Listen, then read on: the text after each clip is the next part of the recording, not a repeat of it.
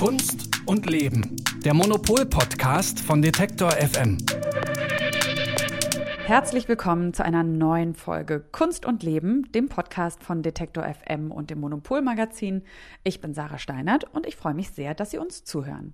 Im Sommer 1955, da blüht Kassel wortwörtlich auf.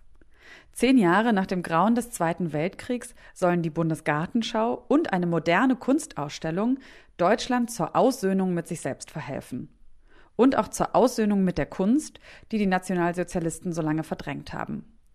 Die Documenta 1 findet in diesem Sommer 55 in Kassel statt. Gegründet vom Künstler Arnold Bode. Und seitdem wird die Stadt in Hessen erst alle vier, dann später alle fünf Jahre zum Schauplatz einer der bedeutendsten Kunstausstellungen der Welt. Doch ganz so einfach ist es mit der Aussöhnung und mit der Aufarbeitung nicht. Die Forschung zeigt, auch lange nach Kriegsende und über mehrere Dokumente-Ausstellungen hinweg bestanden personelle Verbindungen in den Nationalsozialismus.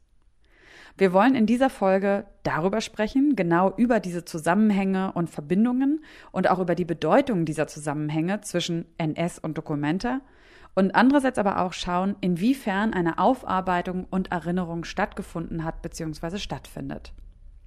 Dazu hören wir in dieser Folge Dieter Röhlstrate, ehemaliger Co-Kurator der Documenta und auch Verantwortlicher für den historischen Ausstellungsteil der Documenta 2017 und die Kunsthistorikerin Julia Voss, die sich für eine bald im Juni bzw. im August eröffnende Ausstellung am Deutschen Historischen Museum mit der Dokumenta, mit der Aufarbeitung, aber auch der Verflechtungen der Dokumenta in den Nationalsozialismus beschäftigt.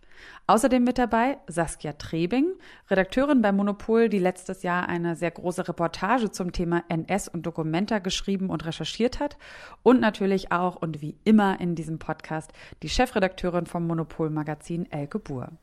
Hallo ihr beiden. Hallo, hallo.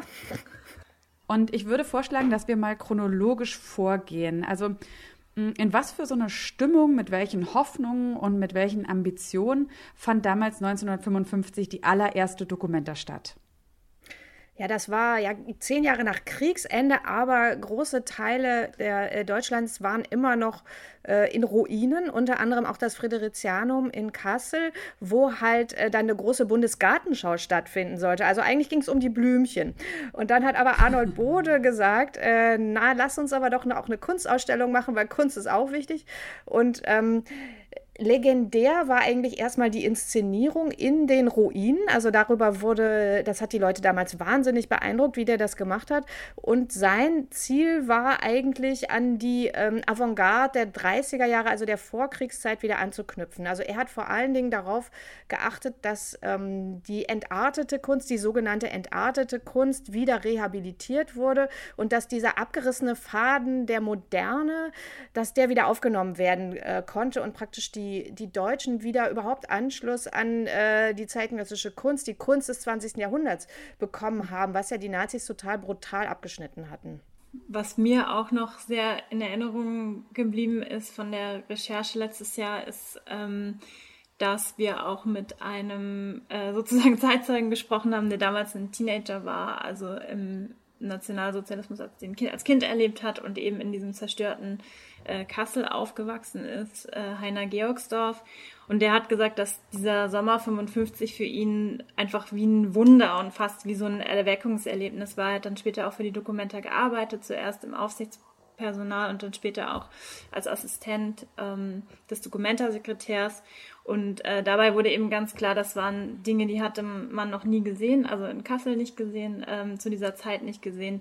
Und das ist eben ähm, ein sehr starkes, ja im wahrsten Sinne des Wortes, dieses, dieser Metapher ist ja eigentlich gar nicht so subtil gewählt, dass man dieses Aufblühen inszeniert hat, eben sowohl mit der mhm. Bundesgartenschau als dann eben auch mit der Kunst, die ähm, ja einfach in Kassel sowas nie Gesehenes ähm, installiert hat. Mhm. Mhm. Und ähm, die Dokumentarmacher danach haben sich eigentlich auch immer alle sehr positiv darauf bezogen. Also es ist einfach so ein Mythos, diese erste Dokumenta und äh, auch Dieter Rohlstrate, den wir ja gleich hören, ähm, die Dokumenta, äh, wo er mitgemacht hat, die hat auch ein eigentlich sehr empathisches Bild von Bode gehabt. Also ich kann vielleicht Dieter Rohlstrate mal kurz vorstellen, der ist äh, äh, Belgier, arbeitet aber jetzt in Chicago äh, an der Universität und ist ein ganz fantastischer Tur äh, Kurator und Essayist auch. Und ähm, der ist jetzt auch unser neuer Kolumnist, also kann ich nur empfehlen. Ist jetzt immer auf der letzten Seite. Think Tank heißt äh, seine Kolumne. Und ähm, der hat halt damals wirklich den Teil der Dokumenta gemacht, den ich persönlich wirklich den eindrucksvollsten fand, weil äh, was sie da gemacht haben, war äh, zum einen sich auf die 50er Jahre wieder zu beziehen. Also da sah man zum Beispiel von Gerhard Richter ein Bode, also Arnold Bode Gemälde. Also es war ganz klar, der ist so der Fixpunkt. Aber auf der anderen Seite das halt stark zu problematisieren, weil es ging eigentlich darum, wie die Geschichte der Aufklärung unter anderem mit der Geschichte der Sklaverei zusammenhängt. Und die haben dann zum Beispiel auch Benin-Bronzen gezeigt und so weiter. Das mhm. heißt also, ähm, Rohlsrater hat sich eigentlich sehr viel damit beschäftigt, das auch in Frage zu stellen, diesen Mythos der Dokumenta und diesen Mythos auch der Aufklärung und den Mythos, dass die Kunst im Westen alles so schön toll besser macht, aber in Wirklichkeit hat sie halt irgendwie die größten Verbrechen äh, einfach so zu, zuge. Ähm, zugepatscht. Also es ging ja auch um Restitution von Raubkunst und so weiter. Also das ist so der Kontext und deswegen habe ich ihn auch gefragt, irgendwie, dass wir nochmal sprechen über die Dokumente. Und das Interessante dabei fand ich, dass er trotzdem so eine ganz positive äh, so eine ganz positive Einstellung eigentlich hat zu dieser ersten Dokumenta und äh, das uns dann auch sagt. Also er meint, die hätten eigentlich wirklich total noble Intentionen gehabt, Arnold Bode, und der sei, ist für ihn so eine total integre Figur. Very noble intentions and very lofty aspirations and ambitions. And I am quite convinced that all of these ambitions and aspirations were very genuine and very well meant, obviously, right? Um, and they were the brainchild of Arnold Bode, about whose political con- credentials we, we, we, have no reason to doubt, really, right? He was kind of a, an ardent, committed social democrat who, you know, managed to live through the nightmare of the Third Reich and uh, when uh, upon the end of the Second World War, uh, obviously it took him a long time, but you know clearly um, wanted to restore Germany's um, cultural preeminence in a way. Ja, noble Absichten, ähm, vielleicht auch so ein bisschen etwas Naives klingt da für mich vielleicht auch so raus. Ne? Man kann sich das ja, es ist vielleicht schwer sich vorzustellen, aber doch irgendwie dann doch, ja, vielleicht so zumindest nachvollziehbar, eben zehn Jahre nach Kriegsende, ähm, äh, so viel Kunst, die verdrängt wurde, nicht gezeigt werden konnte, auch überhaupt so diese ganzen Schrecken des Krieges und dann jetzt äh, vielleicht auch diese Perspektive zu haben, ähm, jetzt mit der Dokumente etwas schaffen zu können, was auch vielleicht ja nachhaltig ähm, ähm, ähm der Gesellschaft gut tut, aber trotzdem, was ich auch aus diesem O-Ton rausgehört habe, ist ja, dass er gesagt hat, diese ähm, Germany's Cultural Preeminence, also die Vormachtstellung wieder zu gewinnen. Inwiefern, also äh, kann man sagen, dass diese, dass die ja, dass die, wie soll man das sagen, also dass die dass quasi das Machen der Dokumenta wirklich so was Naives, sehr Ambitioniertes war? Oder ging es da vielleicht auch, ja, doch wie auch am Ende irgendwie so um Macht und auch vielleicht so im europäischen Vergleich sich wieder zu etablieren? Oder in der Welt? Ich glaube, das kam erst so ein bisschen später. Also, äh, das sieht man ganz gut an der Dokumenta 2. Also, es ist so, die erste Dokumenta hat eigentlich äh, historisch äh, praktisch, äh, ist auf die 30er, 40er Jahre vor allen Dingen zurückgegangen und hat halt diese, diese Geschichte der Avantgarden wieder versucht nach vorne zu bringen. Und die zweite Dokumenta, die hat dann, äh, das 59, die hat dann die Vorherrschaft der Abstraktion ähm, mhm. Äh, betont. Und die hat dann zum ersten Mal auch wirklich, also die war zum ersten Mal wirklich mit dem Fokus auf dem zeitgenössischen, also auf den Sachen, die nach dem Krieg passiert sind. Und die hat zum ersten Mal die Amerikaner nach Deutschland gebracht. Und da ist halt diese berühmte Geschichte, okay, ähm, also da sieht man, dass man auf den Kalten Krieg zu, äh, zu schlittert und dass Deutschland ganz klar, äh, Westdeutschland in so eine Westbindung geht. Also mit Jackson Pollock riesig groß, die, die amerikanischen Abstrakten und dann Werner Haftmann, auf den wir später auch noch zu, äh, äh kommen, der halt sagt, äh, die Abstraktion ist jetzt die Kunstrichtung des 20. Jahrhunderts, da führt überhaupt kein Weg dran vorbei, womit man halt elegant äh, den Realismus, der dann äh, in äh, Osteuropa eigentlich noch vorgeherrscht hat, äh, ausgebotet hatte. Also mhm. da sieht man eigentlich vor allen Dingen so diese, diese, diese politische Intention und ähm, und die erste Dokumente, also ich glaube, das kann man wirklich, also äh, zumindest Rohlstrate findet das schon auf so eine äh, gar nicht äh, irgendwie in Frage zu stellende Art einfach, äh, dass das Hoffnung inspiriert. I, I think that um, mid 50s Germany may not necessarily inspire nostalgia.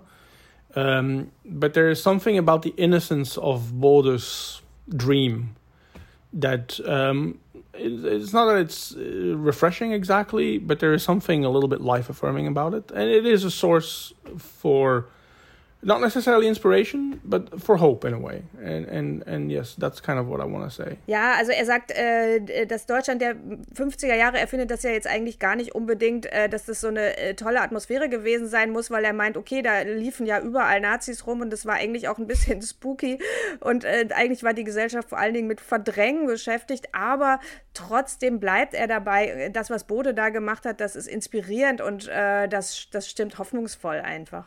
Mhm.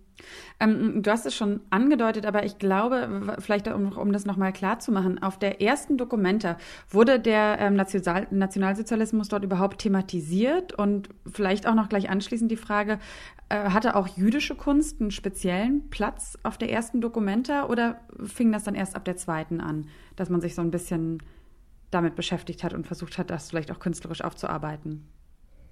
Also das ist ja eigentlich genau die interessante Frage und die ist auch sehr komplex. Deswegen ähm, versuche ich das jetzt mal so ein bisschen zusammenzufassen. Also ich denke, der zentrale Punkt ist, dass sich die ähm, Dokumente einerseits ja sehr stark auf den Nationalsozialismus als kulturellen Bruch bezogen hat, also sozusagen als Unterbrechung in der deutschen Kulturgeschichte. Ähm, Werner Haftmann hat im äh, Katalog, im Vorwort zum Katalog der ersten Dokumente geschrieben, es gab sozusagen einen Anfall von Bilderstürmerei in Deutschland, was, womit er eben meinte, dass ähm, Künstler als verfemt verfolgt wurden, ähm, abgehängt wurden, ähm, teilweise nicht mehr arbeiten konnten.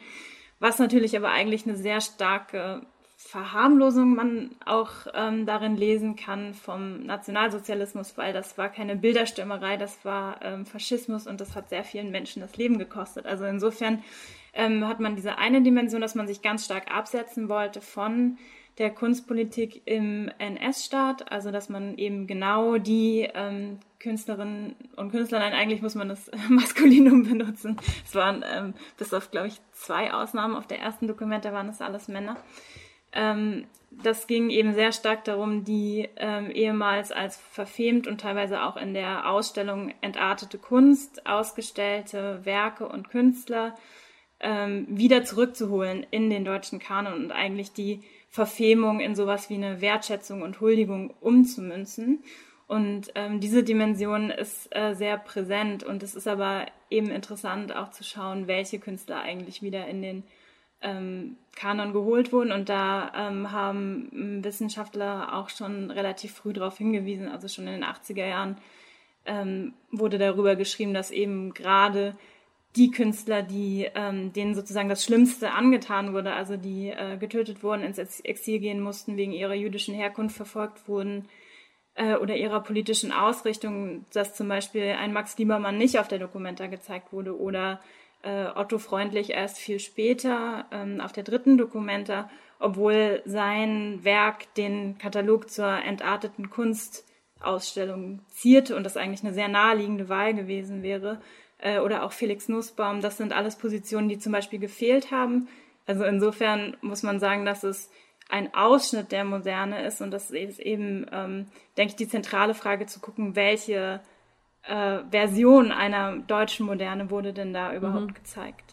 Dafür ist es jetzt, glaube ich, wichtig, dass wir an dieser Stelle doch nochmal auch auf ähm, das Personal quasi gucken. Ne? Also auf der einen Seite Arnold Bode, der ja als Gründer natürlich erstmal repräsentativ für die Dokumente steht, aber ähm, ne, du hast es jetzt auch schon gerade angesprochen, Saskia Elke hat ihn auch schon genannt, Werner Haftmann, auch eine ganz zentrale Figur der ersten Dokumentas. Ähm, vielleicht, Elke, kannst du uns das auch nochmal erzählen. Was ist so dieses, welche Person oder welcher Personenkreis um Arnold Bodemelt, welchen Ausrichtungen und mit welchen Agenten ähm, hat denn geholfen, diese erste Dokumente auf die Beine zu stellen? Und inwiefern hat das auch beeinflusst, was da gezeigt wurde?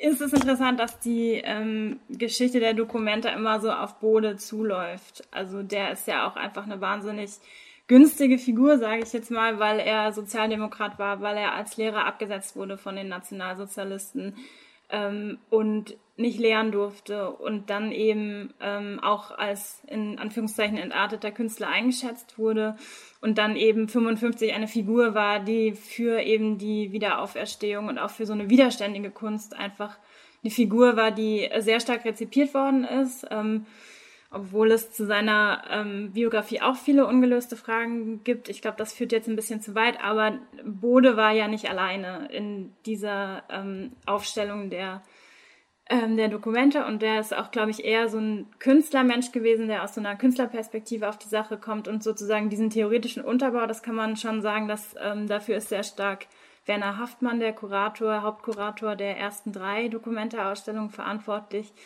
Und der ist ein Kunsthistoriker, ähm, der äh, lange in Italien gearbeitet hat, vorher in Berlin studiert hat und von dem man heute weiß, dass er ähm, NSDAP-Mitglied war und wahrscheinlich auch Mitglied der SA und seine ähm, Biografie nach dem Krieg ähm, ja einfach sehr stark relativiert hat. Also ähm, ich hatte im Vorfeld unseres Artikels mit äh, mehreren Historikern und Historikerinnen auch gesprochen und die sagten, wahrscheinlich wusste man das damals irgendwie, ähm, dass es da Verbindungen gibt. Das hat sich dann irgendwann so ein bisschen verloren in der Geschichtsschreibung. Und Haftmann ist eben auch derjenige, der sehr stark ähm, diesen Mythos befeuert hat von den widerständigen modernen Künstlern, die sozusagen ähm, unter den schwierigsten Bedingungen ähm, überall gemalt haben, trotz Malverbot. Es gibt das Zitat, sie haben sich äh, von allem ernährt, was sie kriegen konnten, haben in Waschen, Waschküchen gemalt oder wie die Lilien auf dem Felde sich irgendwie behauptet. Und dass aber diese politischen Umstände sozusagen dem Kern ihres Schaffens der Kunst selber überhaupt nichts anhaben konnten. Also dass sozusagen diese Kunst überpolitisch ähm, und damit irgendwie auch unpolitisch ähm, herausgelöst wurde aus den zeitlichen Produktionsumständen und ähm, an dieser Legende hat Haftmann eben sehr, sehr aktiv mitgestrickt, auch mit verschiedenen Büchern und äh, sehr einflussreichen Kunstgeschichtswerken über die Kunst des 20. Jahrhunderts.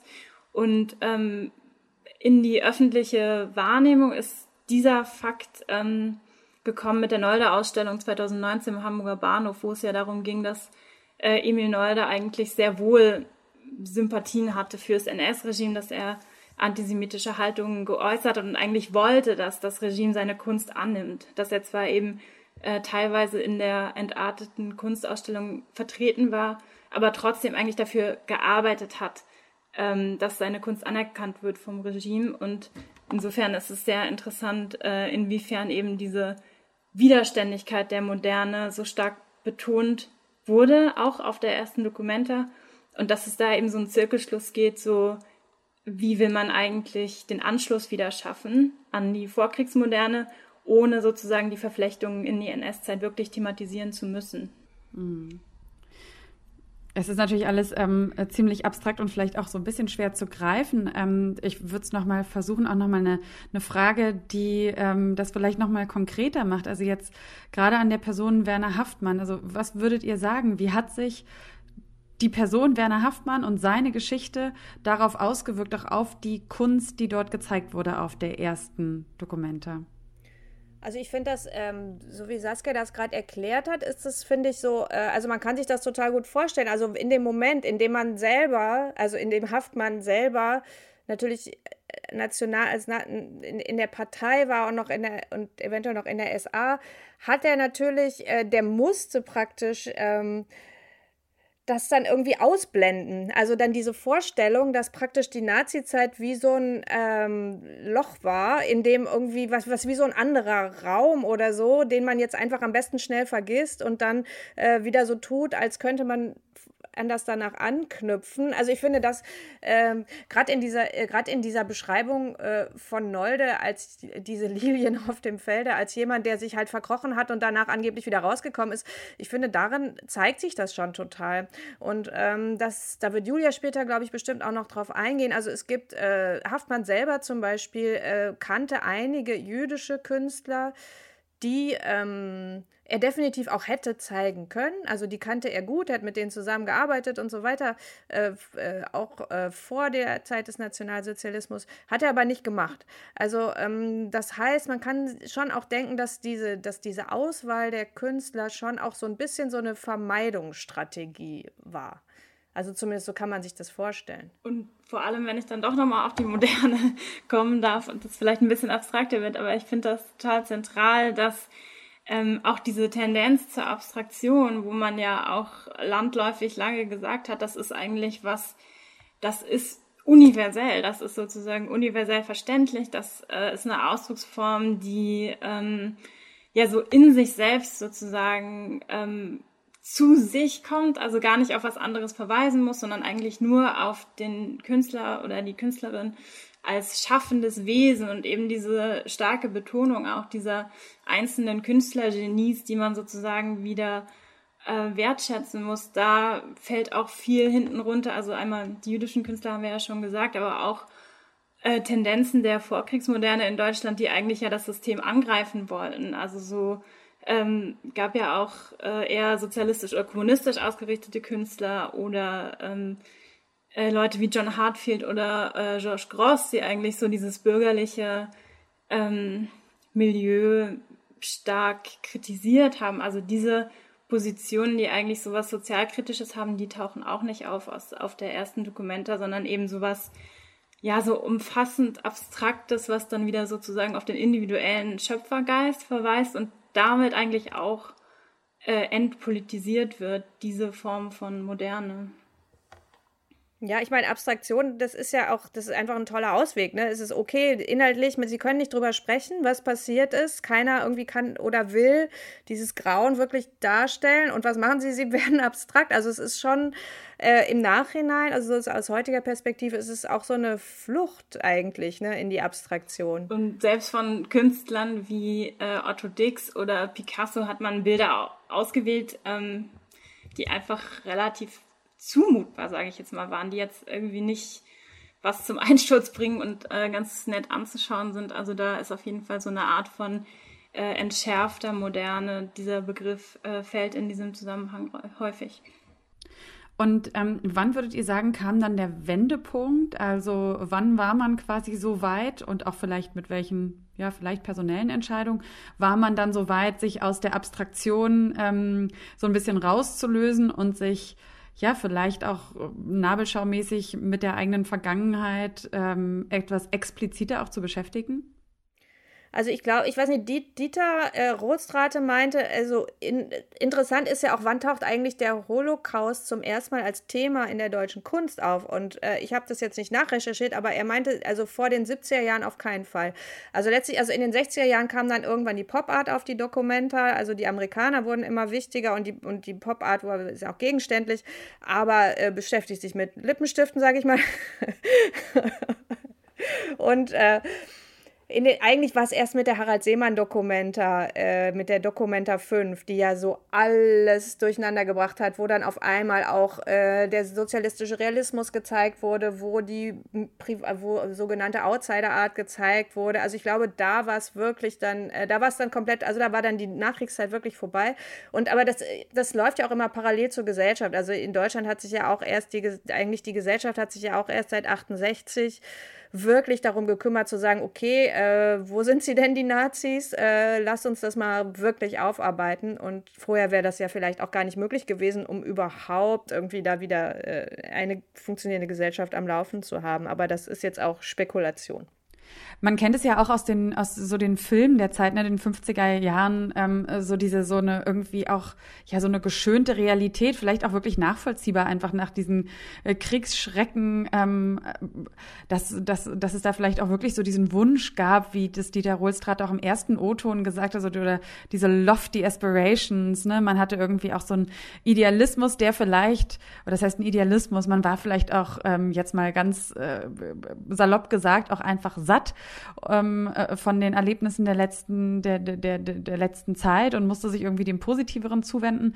Und trotzdem ähm, ist es ja interessant, dass wir jetzt auch gerade so explizit über die Dokumenta sprechen. Ähm, vielleicht könnt ihr das auch nochmal erklären, warum jetzt genau die Dokumenta ähm, so, so, so ein Dreh- und Angelpunkt auch ist, wenn man sich eben angucken möchte, inwiefern ja die Moderne bereinigt wurde oder überhaupt inwiefern so wie die Kunstwelt funktioniert hat und was auch gezeigt wurde in der in der Kunstwelt der Nachkriegszeit. Also wenn man davon ausgeht, dass das eine Kunstausstellung ist und das ähm, aber eigentlich eine wahnsinnige Verantwortung trägt, würde ich sagen, weil da natürlich auch über die Jahre erstens dieser Mythos entstanden ist, dass sozusagen das so ein Wendepunkt in der Nachkriegskunstgeschichte war, die eben in viele ähm, gesellschaftliche Bereiche auch ausgestrahlt hat. Und dann aber irgendwie den Dreh zu finden und zu sagen, okay, aber dann ähm, heißt es ja trotzdem nicht, dass da wirklich alles anders gewesen sein muss. Und was eben in, in anderen Gesellschaftsbereichen schon relativ akzeptiert ist, dass es eben diese Stunde Null und das absolute Neuanfangen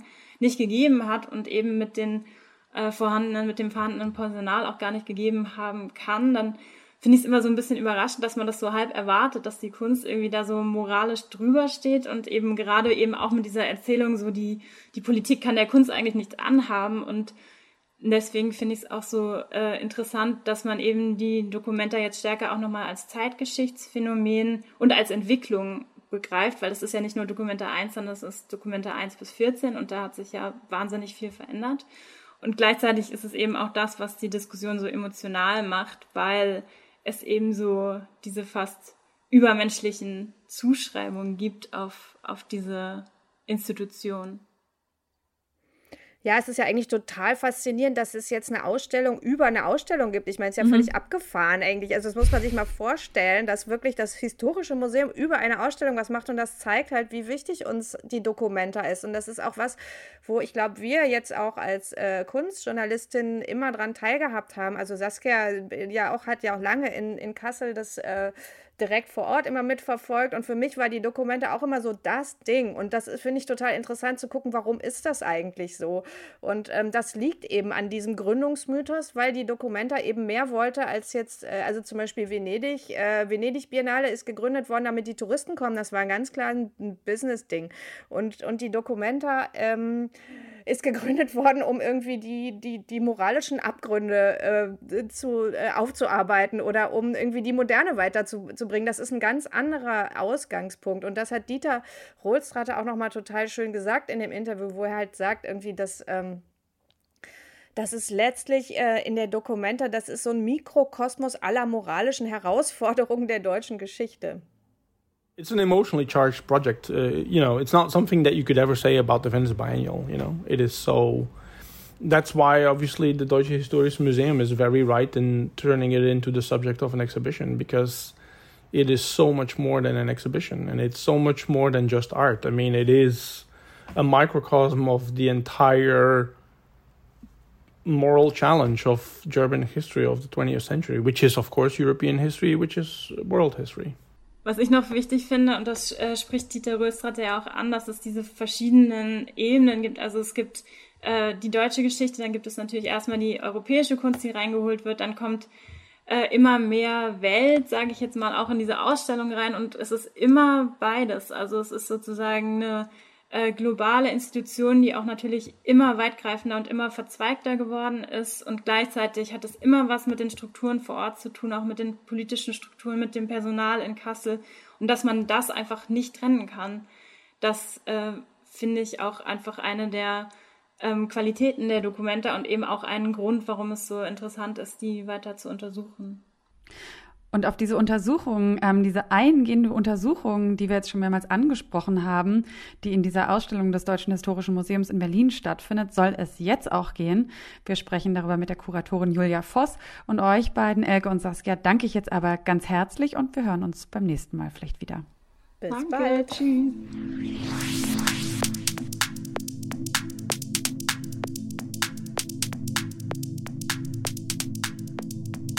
Die Forschung um die Vergangenheit der Dokumenta geht weiter, denn es sind längst noch nicht alle Fragen geklärt und auch wir haben bei weitem noch gar nicht mal alle Fragen angerissen, die es überhaupt zu stellen gibt.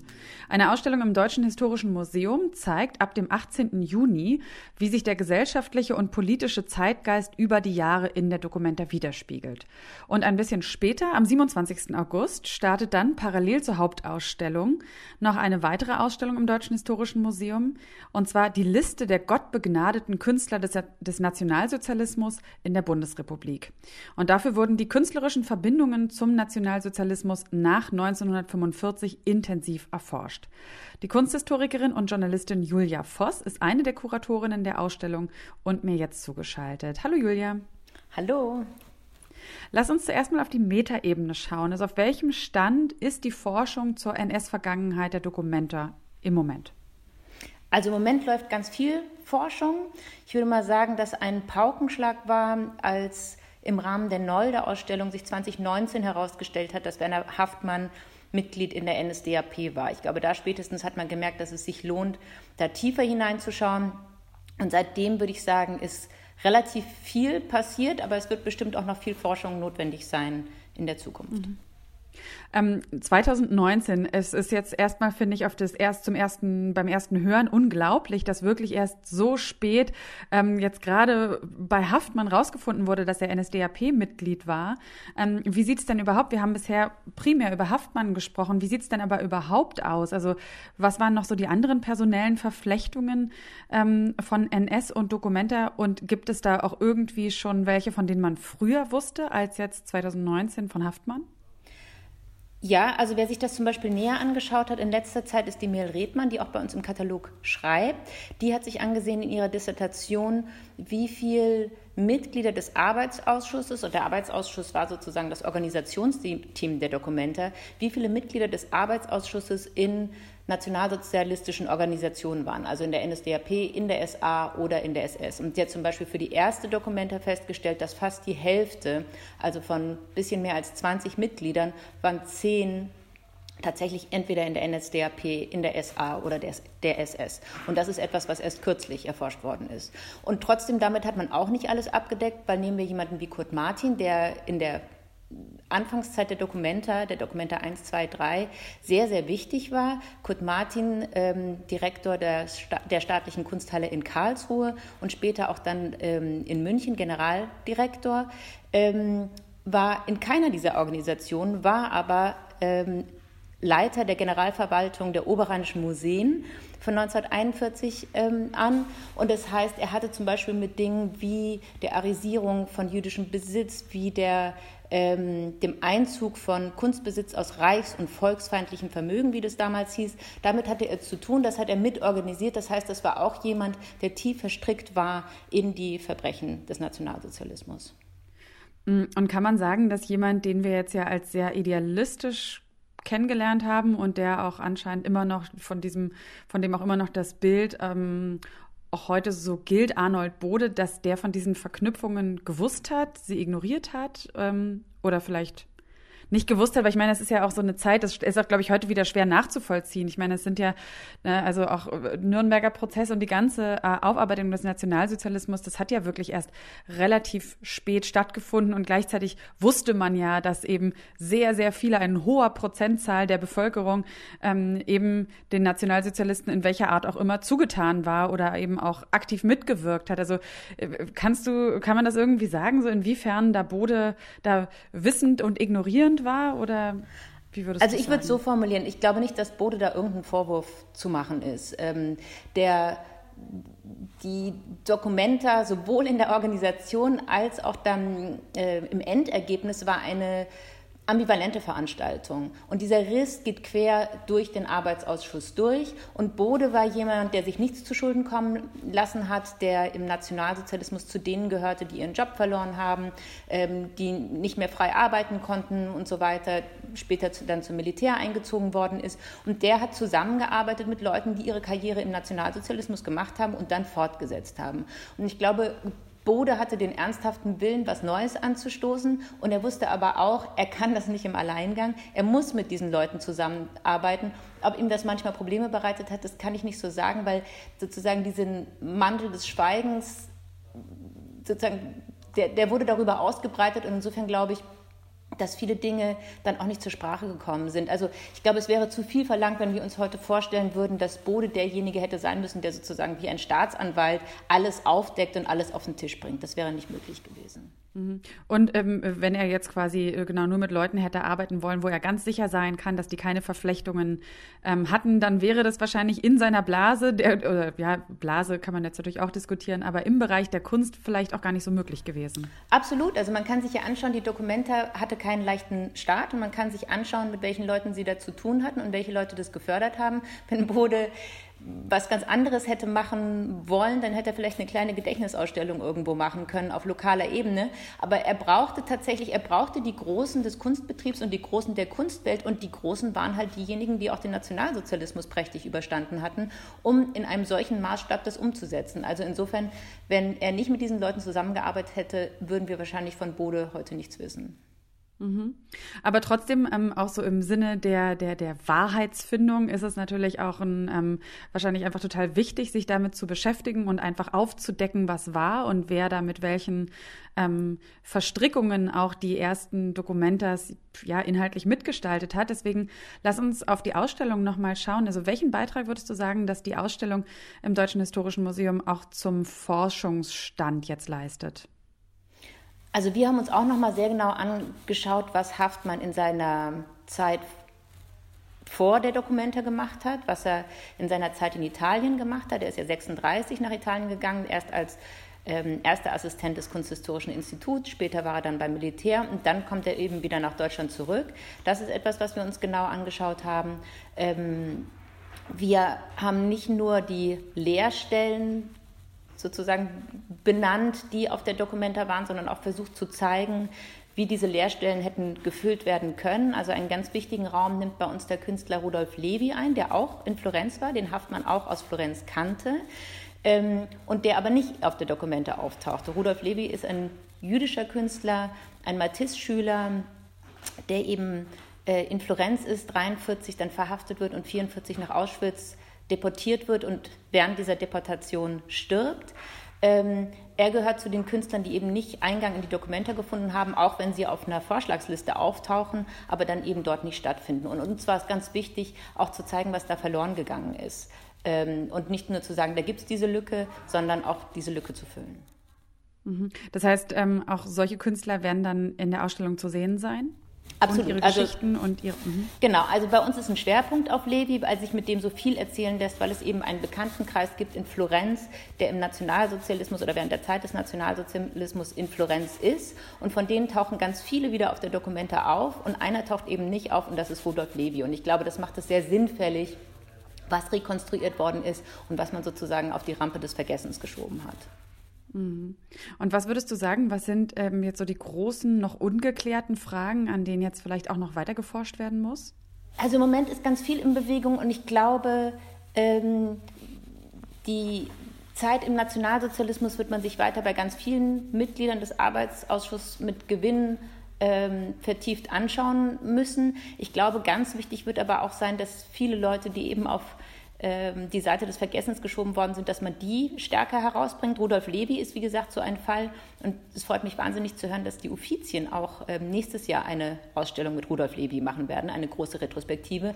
Das sind Dinge, die auch in den letzten Jahren vermehrt geschehen sind. Also wenn man an Leute denkt wie Lotte Laserstein, die inzwischen ähm, eine bekannte Figur geworden ist, dass man sich anschaut, was vergessen worden ist und dieses, also gegen dieses Vergessen aktiv angeht. Manche Sachen sind wunderbar erforscht. Ich glaube zum Beispiel Nolde ist sehr gut erforscht.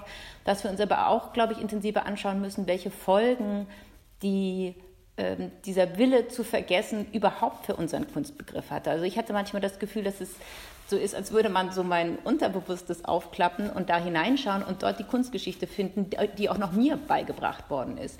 Und zum Beispiel die Begeisterung in Deutschland für die Abstraktion war sehr wohl verknüpft damit, dass man da mit Bildern zu tun hatte, die keinen historischen Inhalt hatten. Oder sagen wir, wie die Abstraktion dann neu definiert worden ist, dass man so getan hat, als wäre es ein ganz unpolitische Kunstrichtung gewesen, als hätte es in der Geschichte keine spirituellen Inhalte gegeben, ähm, als wäre das nur von Männern erfunden worden und so weiter. Das hat alles was mit der Zeit des Kalten Krieges zu tun und es hat auch was mit der deutschen Geschichte zu tun. Aber das wird ja auch gerade aufgedröselt und darüber wird auch gesprochen. Und es wird neu, ähm, neu dieser Kanon ähm, umgeschmiedet. Ähm, auch ein Erbe der Dokumente, auch wenn ich nicht sagen würde, dass es mit dem Nationalsozialismus verknüpft ist, ist natürlich diese rein männliche Rekonstruktion der Moderne. Also schon bei Haftmann in Malerei des 20. Jahrhunderts werden über 400 Künstler genannt und ich glaube elf Frauen. Ähm, auf der Documenta sind es, glaube ich, fast äh, um die 5% Frauen, die gezeigt worden sind. Das heißt, es sind alle möglichen Leute da rausgeschoben worden. Und das ist ein Erbe, mit dem wir eigentlich auch heute noch zu tun haben. Mhm.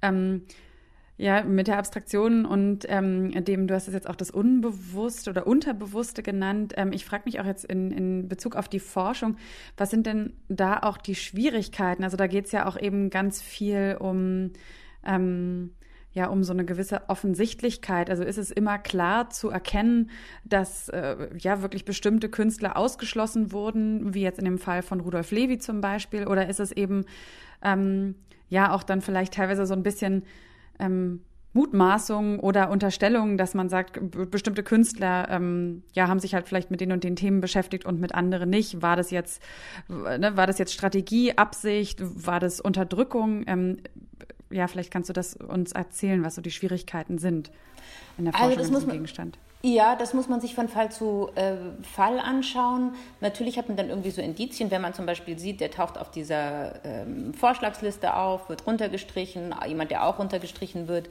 ist jemand wie Otto Freundlich, auch, wie wir wissen, ein ganz bedeutender Künstler, einer, der wirklich im Zentrum nationalsozialistischer Verfolgung stand, auch umgebracht worden ist, eben auch nicht auf der Dokumente auftaucht und der sozusagen doppelt da nicht reingepasst hat. Zum einen, weil er bekennender Kommunist war und zum anderen, weil er ein jüdischer Künstler war. Und und das sind genau die Stimmen, die man auf der Dokumenta dann nicht mehr zulassen wollte. Und natürlich auch eine Stimme, die den Kunstbegriff sehr geprägt hat. Also tatsächlich hat Haftmann ähm, eine große Aversion gegen jede Art von, ähm, sagen wir, wie sozialdemokratisch oder links engagierter Kunst. Ähm, und das ist ein Erbe, die auch mit der Dokumenta und im Kalten Krieg natürlich weit bis unseren, in unseren Kunstbegriff hineinragt. Ich glaube, das Thema ist auch noch viel größer als nur die Kunst selbst, denn tatsächlich hat ja dieses Modell weit außerhalb der Kunst Karriere gemacht.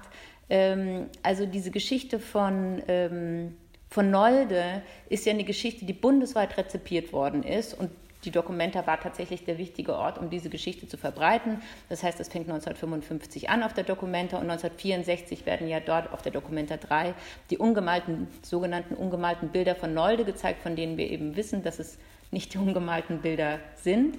Ähm, und diese Geschichte macht ja nach der Dokumenta weiter Karriere. Sie, wandert, sie wandert ins Bundeskanzleramt ein zu Helmut Schmidt. Und im Grunde ist dieses große Gefühl, die Bildzeitung würde vielleicht sagen, wir sind Nolde, ist etwas bis, bis 2019, als die Nolde-Ausstellung war, ungebrochen oder fast ungebrochen immer weiter tradiert worden ist. Und das wusste man tatsächlich früher schon besser. Es gibt einen Brief, den wir auch in der Ausstellung zeigen, von Haftmann an Sprengel, wo es darum geht, dass äh, bei einer Nolde-Ausstellung in New York es sehr viele Gegenstimmen gab und sehr viele Stimmen gab, die daran erinnert haben, dass Nolde eben ein leidenschaftlicher Antisemit war. Und Haftmann schreibt in diesem Brief an Sprengel, dass er äh, sozusagen mit Hilfe seiner amerikanischen Freund, Freunde die glimmenden Funken ausgetreten hätte ähm, und dass es nichts weiter zu tun gäbe, als den Mund zu halten. Also man war sich sehr bewusst, dass man da eine Geschichte umlenkt, erfindet neue ja, ja, Fake News eigentlich ähm, da reinschiebt und auf dieser Basis eben diesen Nolde-Mythos äh, produziert. Und das ist auch interessant. Ähm, Nolde wird dann zum bundesdeutschen Staatskünstler, natürlich, weil er irgendwie sozusagen eintreten soll für den widerständigen Deutschen, der in seiner Haltung immer gegen den Nationalsozialismus war. Das ist das attraktive Modell vom Nolde-Mythos. Ähm, und es ist Willy Brandt, der erste, das erste deutsche, bundesdeutsche Staatsoberhaupt, das nach Israel fährt, dort von Golda Meir empfangen wird. Und Willy Brandt hat im Gepäck ein ähm, Gemälde von Rudolf Levi dass er ähm, Golda Meir schenkt. Also auch das dokumentieren wir.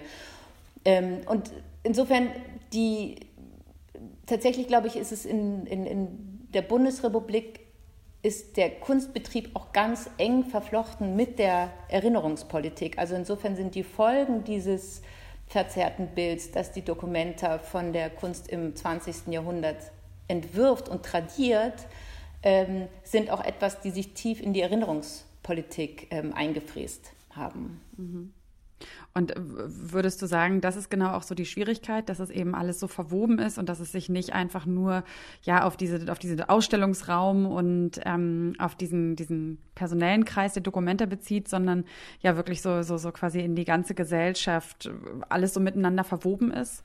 Ja, genau, das scheint die Schwierigkeit zu sein. Deswegen ist der Kunstbetrieb, glaube ich, auch so irre spät in dieser Aufarbeitung. Also wenn man sich anschaut, weiß ich nicht, wann die bestimmte Firmengeschichten aufgearbeitet worden sind, dann findet das alles viel früher statt als im Kunstbetrieb. Und ich glaube, weil genau die Kunstwelt diese Rolle hatte, dass man sagt, natürlich, der Nationalsozialismus war schrecklich und wir wollen das auch alles aufarbeiten, aber es ist nicht so, als hätten wären wir irgendwie alle Teil davon gewesen, sondern es gab eben auch die deutsche Moderne und die war sozusagen widerständig. Und darum, weil dieser Mythos so wichtig war, es ist ja irre viel über die Moderne geforscht worden und irre wenig lange dazu rausgekommen.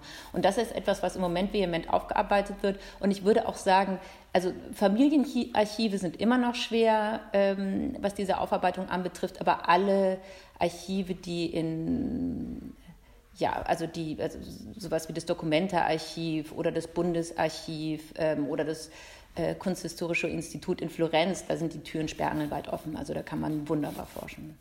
Das wäre jetzt meine nächste Frage gewesen, mit welchen Institutionen ähm, ihr oder beziehungsweise das Deutsche Historische Museum da zusammenarbeiten musste, zusammengearbeitet hat, um an all diese Informationen zu kommen.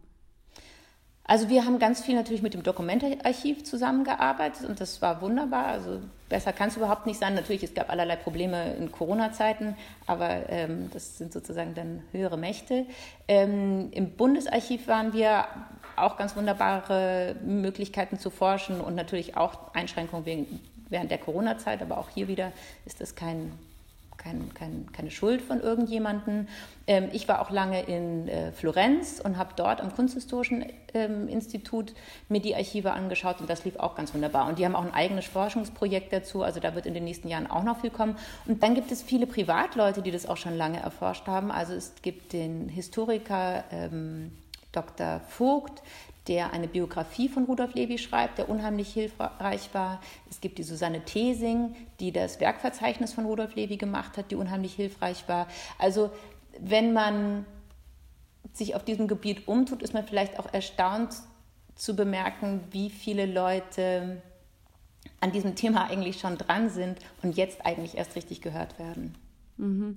Ja, das äh, finde ich nämlich auch so interessant, aber dann auch gleichzeitig irgendwie einleuchtend, jetzt wo wir da so ein bisschen tiefer eingetaucht sind, dass das doch erst so spät stattfindet. Ne? Das heißt jetzt auch immer so, die letzten Zeitzeugen auch des Zweiten Weltkriegs, aber auch des Holocaust sterben jetzt langsam. Und das bedeutet natürlich aber auch im Umkehrschluss, dass eben die Kräfte oder die Menschen, die da ähm, Dinge unter Verschluss halten wollen, weil es sie selbst äh, schädigt oder ja, ihnen irgendwie Schuld zuweist, dass die natürlich mehr und mehr abnehmen. Ne? Und das ist so, wenn quasi die, die, die, ja, die Gesellschaft von diesen Menschen nicht mehr durchdrungen ist, dann ist da ja auch mehr Bereitschaft da, sich wirklich das anzugucken, ähm, ja, was wirklich passiert ist. Also auf der Ebene vielleicht gar nicht so unvollziehbar, unnachvollziehbar, dass das jetzt erst alles in dieser Intensität auch passiert und vielleicht auch die Klarheit zulässt. Genau, ich glaube, das hat damit, also es hat bestimmt auch mit, genau, mit personellen Kontinuitäten zu tun. Und wie gesagt, es hat aber auch damit zu tun, dass dieser Mythos, dass äh, die deutsche Kunstwelt sozusagen so ein Hafen des ähm, Widerstands war ähm, und sich dort lauter Leute gesammelt haben, die mit den Nationalsozialisten nichts zu tun haben wollten, die Moderne beschützt haben ähm, und sozusagen durch diese Form der Weltanschauung und diese Form der Weltverachtung ähm, nicht berührt werden konnten, dass das auch ein, ja, ein, ein tief das Selbstverständnis der Deutschen geprägt hat. Mhm. Also ähm, was lernen wir daraus, dass es für eine äh, Selbstreflexion, Nabelschau vielleicht auch immer ein bisschen Abstand braucht? Ja, unbedingt. ähm, Julia, als abschließende Frage würde ich gerne noch wissen, was, was erhoffst du dir durch die Ausstellung? Also ähm, vielleicht nochmal eine stärkere Auseinandersetzung mit dem Thema oder einfach, dass, ähm, ja, dass auch diese Dinge nicht in Vergessenheit geraten? Ja, also ich glaube, wenn man es positiv formulieren ähm, will, wird ja jetzt ganz viel geöffnet. Also was sozusagen vorher verknotet war, ähm, schauen wir uns neu an. Es ist die Möglichkeit, jetzt wieder viele Künstler zu entdecken, die eben vorher rausgeschoben worden sind und ins Vergessen geschoben worden sind, die wieder zu entdecken. Ähm, ich glaube, wie du sagst, es ähm, gibt jetzt die Möglichkeit, sich mit der Geschichte der Kunst im Nationalsozialismus nochmal neu auseinanderzusetzen. Ähm, und ich erhoffe mir auch davon noch weitergehende Diskussionen. Also die Documenta hat einfach den Kunstbegriff, also was verstehen wir unter Gegenwartskunst, sehr stark im Westen ähm, geprägt. Ich würde sagen, dass Politik ein schwieriges Thema war. Ich erhoffe mir, ähm, dass wir uns auch die Geschichte der politischen Kunst vielleicht nochmal neu anschauen können. Ähm, und ich glaube auch, also es war ja eine doppelte Kampfstellung sozusagen, die man da eingegangen ist in der Zeit des Kalten Krieges. Auf der einen Seite hat man versucht, ähm, sich gegen den Nationalsozialismus abzugrenzen und wie wir gesehen haben, war das ein ziemlicher Slalom ähm, aus Erinnern und Vergessen, was man da betrieben hat. Ähm, und auf der anderen Seite hat man sich natürlich auch versucht, gegen die Kunst oder das, was man für die Kunst des Ostens gehalten hat, abzusetzen. Und das ist auch ein Konflikt bis heute, ähm, der in der Kunstwelt schwelt, sozusagen, was ist die bessere Kunst? Und diese Diskussion können wir, glaube ich, vor dem Hintergrund dessen, was wir jetzt wissen, auch nochmal neu führen. Super, also ähm, ganz eindeutig, glaube ich, sehr, sehr spannend. Ähm, sich mit dieser Ausstellung und auch mit dem ganzen Drumherum nochmal zu beschäftigen und sie sich dann auch wieder ja live in Person angucken zu können. Das scheint jetzt ja alles wieder möglich zu sein.